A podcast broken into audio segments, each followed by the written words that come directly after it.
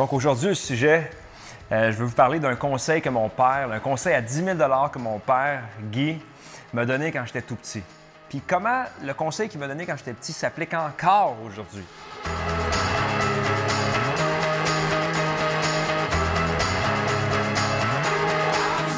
Bonjour, je m'appelle Gabriel Laflamme, je suis un passionné d'entrepreneurship. Dans la vie de tous les jours, je suis courtier immobilier, mais ce qui vient vraiment me chercher, c'est tout ce qui touche de près ou de loin à l'entrepreneurship. Puis ce podcast-là, c'est pour qui? C'est pour tous ceux qui ont la même passion que moi, qui ont peut-être une business existante dans le moment ou qui pensent en ouvrir une ou qui travaillent pour une grosse compagnie puis qui veulent aller chercher des ressources, des outils pour mieux performer dans le day-to-day. Donc aujourd'hui, le sujet, euh, je vais vous parler d'un conseil que mon père, un conseil à 10 000 que mon père, Guy, m'a donné quand j'étais tout petit. Puis comment le conseil qu'il m'a donné quand j'étais petit s'applique encore aujourd'hui? Donc, pour vous mettre un petit peu en contexte, euh, quand j'avais peut-être 10-12 ans, moi, déjà, je m'intéressais à l'entrepreneurship. Euh, j'allais ramasser des fruits et légumes d'un champ, euh, j'achetais des skates, je revendais, j'achetais des instruments de musique, je revendais, je faisais du porte-à-porte pour, pour, ramasser des sous pour les tournois de hockey. Je développais mes habits de vente, j'avais 10-12 ans. Fait que mon père a dit Wow, tu vas faire un bon businessman. Gabi, parce que mes parents m'appelaient Gabi quand j'étais tout petit. Gabi, tu veux-tu un truc pour faire 10 000 de plus quand tu vas être grand? Ben c'est sûr que j'ai dit, ben c'est sûr que je veux savoir. Moi, j'avais mon petit, carnet de banque de la Banque de Montréal, puis je regardais ça monter à chaque semaine, puis ça montait de 2-3 piastres, 2-3 piastres. Mon père venait me parler de 10 000 C'est sûr qu'il avait mon attention. Il dit, Gabi, il dit, si tu apprends l'anglais, puis tu parles anglais comme un anglophone, tu es capable de faire rire un anglophone, puis de parler de mécanique avec un anglophone, tu vas faire 10 000 de plus par année minimum. J'ai dit, wow, merci. Parce que mon père, lui, dans le fond, c'est un Québécois, mais qui a grandi en Ontario. Il est né, il a appris le français, puis après ça, il a lâché le français, il était à apprendre l'anglais. Il est revenu au Québec, il avait un accent d'un anglophone. Tout ça pour dire que c'était un bilingue, mais parce qu'il parlait les deux langues, il a toujours eu différentes opportunités. Fait que ce que j'ai fait, je me suis dit, OK, quand j'ai gradué du secondaire, je me suis dit, je vais me lancer tout de suite en anglais. J'ai été, je suis rentré au cégep en anglais, c'était vraiment tough parce qu'il y avait juste des anglophones, tu sais, puis je me rappelle, il fallait que je fasse des, des, essais, des, euh, des, dissertations de 10 pages en anglais, puis moi, le plus que j'avais fait dans ma vie, c'était deux pages. Fait que l'adaptation est extrêmement dure. J'ai été faire le cégep en anglais, mais rendu à l'université en anglais aussi, à Concordia, en commerce, c'était plus facile. Fait que j'ai fait toutes mes études en anglais. J'ai même fait un, un titre qui s'appelle CFA, Certified Financial Analyst, en anglais, qui venait des États-Unis. Tout ça pour dire que quand j'ai gradué, quand j'ai tout eu mes, diplômes, je me suis mis sur le marché du travail. Première entrevue que j'ai, un monsieur anglophone qui m'appelle, c'est un bilingue, il était plus à l'aise en, anglais, il m'appelle, il dit Gabriel, es-tu disponible le 27 décembre pour me rencontrer? Pas de problème, j'en vais le rencontrer. On jase pendant trois heures. Vu que c'est un anglophone, je parlais anglais avec lui, on se faisait des blagues, on se tapait des mains. Ça a cliqué. Je rentre puis je dis à mon père, père, devine quoi, je me suis pogné une job extrêmement convoité parce que je parle anglais, parce que 80% de la job, je dois parler anglais. Fait que là, j'étais comme, wow, merci, Père, du conseil que tu m'as donné quand j'avais 10-12 ans. Fait que ça, c'est un petit peu ce qui m'est arrivé. Mais maintenant, si on prend ce conseil-là, puis on extrapole le, concept, puis on l'applique à d'autres euh, sphères. Mon père, lui, ce qu'il voulait, il voulait simplement me donner des outils, euh, d'autres euh, cordes ou flèches à mon arc pour m'ouvrir à différentes opportunités. Fait que là, je me suis dit, à travers tout mon développement à l'école, euh, je me suis mis à engager toutes sortes de coachs. Des coachs en vente, des coachs en marketing, des coachs en branding, des coachs en santé pour m'entraîner, pour avoir de meilleurs euh, résultats. Je me suis mis à, m'entraîner toujours de professionnels pour chercher des, habiletés pour m'ouvrir à des possibilités. J'ai commencé avec l'anglais, après ça, j'ai ajouté différentes, euh, différentes choses à mon bagage, à mon coffre à outils. Puis pourquoi je parle de ça, c'est que maintenant, dans votre vie, dans votre carrière, dans votre vie de tous les jours, dans ce qui vous passionne, quels sont les outils, quelles sont les, habiletés que vous pourriez aller chercher qui pourraient avoir clairement un impact sur vos résultats, sur les opportunités qui s'offriraient à vous? J'en ai écrit quelques-unes. Allons voir ça.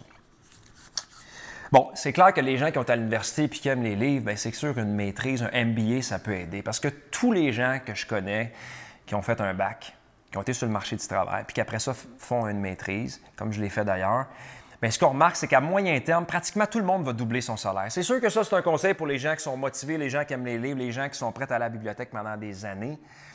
Bon, ça, ça n'est juste un, des conseils. Sinon, apprendre une nouvelle langue. Un de mes amis s'appelle Guillaume, que je salue. Lui, il a décidé qu'il allait apprendre euh, l'espagnol. Fait que lui, euh, pendant qu'on était à l'école, lui, prenait il prenait des stages au Mexique. Puis maintenant, ce qui est merveilleux, c'est que dans, son entreprise, il peut desservir une clientèle qui parle espagnol. Il peut même faire des voyages d'affaires Fait qu'avec cette langue-là, j'ai mon docteur, lui, qui est à apprendre le mandarin, euh, ça peut être l'allemand, l'arabe, toutes les langues qui euh, sont reliées de près ou de loin au monde des affaires, évidemment l'anglais, hein, l'espagnol parce qu'on est proche euh, de l'Amérique latine, on est proche du Mexique. Il y a l'allemand parce que l'Allemagne, c'est une puissance dans le monde. Évidemment, le mandarin. Donc, ça pourrait être l'apprentissage d'une langue. Sinon, comme je l'ai dit dans un podcast précédent, Toastmasters, c'est des cours où les gens, à chaque semaine, des cours qui se regroupent à chaque semaine pour développer des habiletés à bien communiquer. Clairement, si vous communiquez mieux, vous allez avoir accès à des meilleurs postes et puis ça va vous ouvrir des possibilités que vous n'aviez pas accès dans le passé. Sinon, évidemment, l'informatique touche à peu près tout le monde. Donc, ça peut être des cours d'informatique de base ou des cours de programmation. Puis la programmation, c'est omniprésent dans tout, tout ce qu'on voit autour de nous. On est peut-être, si ce n'est pas votre domaine informatique, mais ça va peut-être toucher quelqu'un que vous connaissez. Donc, apprendre à bien programmer, ça peut clairement vous ouvrir à des, possibilités. J'ai un autre de mes amis à l'université, lui, ce qui s'est dit il y a peut-être deux ans, il y avait des clients. Lui, il travaillait dans le monde de la finance. Puis un client à un qui dit aux États-Unis Écoute, si seulement tu savais programmer, je te donne une tonne de business parce a des gars professionnels comme toi, il n'y en a pas. Fait que mon chum, lui, ce qu'il se dit, il dit Écoute, parfait. Il dit Qu'est-ce qu'il faudrait que je fasse? Il dit ben, Apprends tel, tel, tel, tel, tel langage de programmation. Fait que lui, il s'est mis à apprendre ça pendant 5-6 heures par jour pendant un an et demi. Puis maintenant, deux ans plus tard, il est aussi bon qu'un ingénieur informatique. Puis il a des, contrats partout aux États-Unis. Puis il fait pas de fortune, mais il fait, il gagne très bien sa vie avec une habileté qui a été cherchée. Moi, c'était l'anglais quand j'étais tout petit. Bien, lui a dit Moi, je vais développer euh, le langage informatique. Je vais apprendre à, à coder, à programmer. Puis maintenant, ça y ouvre des possibilités.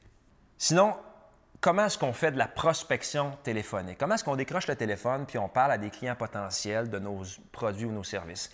Ceux qui, écoutent ça, qui regardent ça, c'est clair que vous vendez un produit ou un service, ou vous travaillez pour une compagnie qui en vend un. Donc, meilleures sont vos habiletés à aller communiquer avec des clients potentiels, à argumenter avec eux, à présenter vos points, à savoir capter l'attention, puis offrir des offres de services ou des offres de produits qui sont alléchantes, puis qui vont inciter le client potentiel à retenir votre proposition.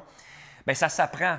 Moi, quand j'ai commencé en immobilier, je savais aucunement comment parler. Je me suis pris un coach, puis il m'a dit Gabriel, si tu veux savoir comment parler, vas-y avec ce genre de structure-là. Utilise les questions, plus le mode conversation que juste faire un pitch de vente comme dans les années 80 quand les, les vendeurs de chars, vendeurs de chars avec un méchant pitch qui éteint un peu. Maintenant, c'est la conversation. Fait que j'ai pris un cours, un coach pendant des années. C'est une habileté que vous pourriez aller chercher. Puis peu importe dans quelle industrie vous êtes, c'est sûr que bien parler au téléphone, bien vendre vos services, ça peut vous aider. Un autre cours que vous pourriez aller chercher qui s'applique, un cours de marketing. Si vous avez votre propre entreprise, bien, comment réussir à faire de la publicité qui fonctionne? Ça peut être du marketing en ligne sur les réseaux sociaux, ça peut être du marketing papier, ça peut être euh, tout ce qui touche le marketing, que ce soit numérique ou que ce soit sous forme papier ou à TV ou à radio. Bien, si vous prenez des cours de marketing, ça va clairement vous aider à aller euh, aller attirer l'attention de votre marché cible. Moi, je l'ai fait. Je me suis pris encore une fois un coach en marketing qui m'a accompagné pour dire Gabriel, toi, tu es un courtier immobilier. Comment est-ce que tu peux te faire connaître puis que les gens aient le goût de te contacter pour que tu vendes leur propriété?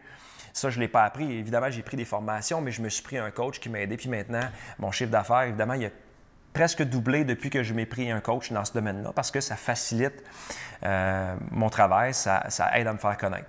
Un autre cours que vous pourriez aller chercher qui serait bon dans votre vie tous les jours, c'est un cours en finances personnelles. Parce que les gens, on sait comment gagner de l'argent, mais on ne sait pas comment prendre cet argent-là puis faire faire des petits à cet argent-là. On sait comment la dépenser. La plupart des gens, on sait comment dépenser, mais on ne sait pas quoi faire quand on a de l'argent dans les mains. Ça pourrait être des cours d'investissement immobilier, ça pourrait être des cours d'investissement boursier, ça pourrait être des cours de finances personnelles. Comment est-ce qu'on résiste à la tentation de pas tout le temps prendre sa carte de crédit? Puis de dire, bon, mes revenus sont là, mais je vais m'assurer que mes, dépenses soient là, puis l'excédent, je le prends puis je l'investis au lieu de le dépenser dans toutes sortes de choses qui sont inutiles, qui n'ajoutent pas de valeur. Fait que dans le fond, pourquoi je ai donné toutes ces idées-là, c'est juste parce que la morale de l'histoire, comme mon père le dit, c'est qu'il y a toujours une façon d'aller chercher des habiletés qui vont vous aider dans votre entreprise actuelle à avoir plus de croissance, à avoir plus d'aisance dans une, dans une sphère de votre entreprise, comme je l'ai mentionné. Puis moi, je vous encourage fortement à toujours chercher à développer ces habiletés-là parce que sinon, c'est plate, on reste sur le nerd, puis là, on se demande pourquoi que la business ne va pas aussi bien que ça allait dans le passé. Parce qu'à chaque année, le marché change, puis la meilleure façon d'être en avant de la vague, c'est d'aller chercher des outils. J'espère que vous avez apprécié. Le podcast est disponible sur toutes les différentes plateformes. Si vous avez aimé, laissez-moi un commentaire, un petit, review sur iTunes sur, euh, sur les différentes plateformes de podcast. Je vais apprécier. Si vous avez des questions, des commentaires, laissez-moi là. Je suis toujours intéressé. Bonne journée.